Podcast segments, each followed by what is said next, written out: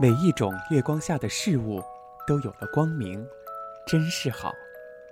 更好的是，在月光底下，我们也觉得自己心里有着月亮，有着光明。那光明虽不如阳光温暖，却是清凉的。从头顶的头发，到脚尖的指甲，都感受月的清凉。走一段路，抬起头来。月亮总是跟着我们，照着我们。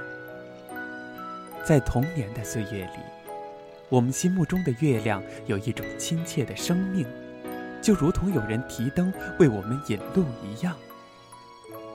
我们在路上，月在路上；我们在山顶，月在山顶；我们在江边，月在江中；我们回到家里，月正好在家屋门前。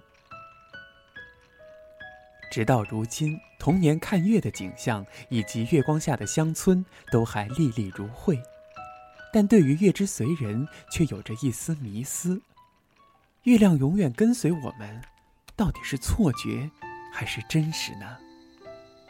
可以说，它既是错觉，也是真实。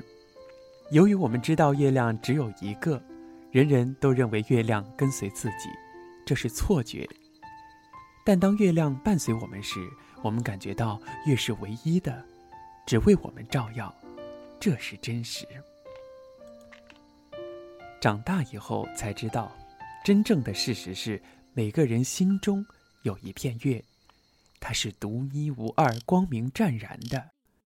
当月亮照耀我们时，它反映着月光，感觉天上的月也是心中的月。在这个世界上。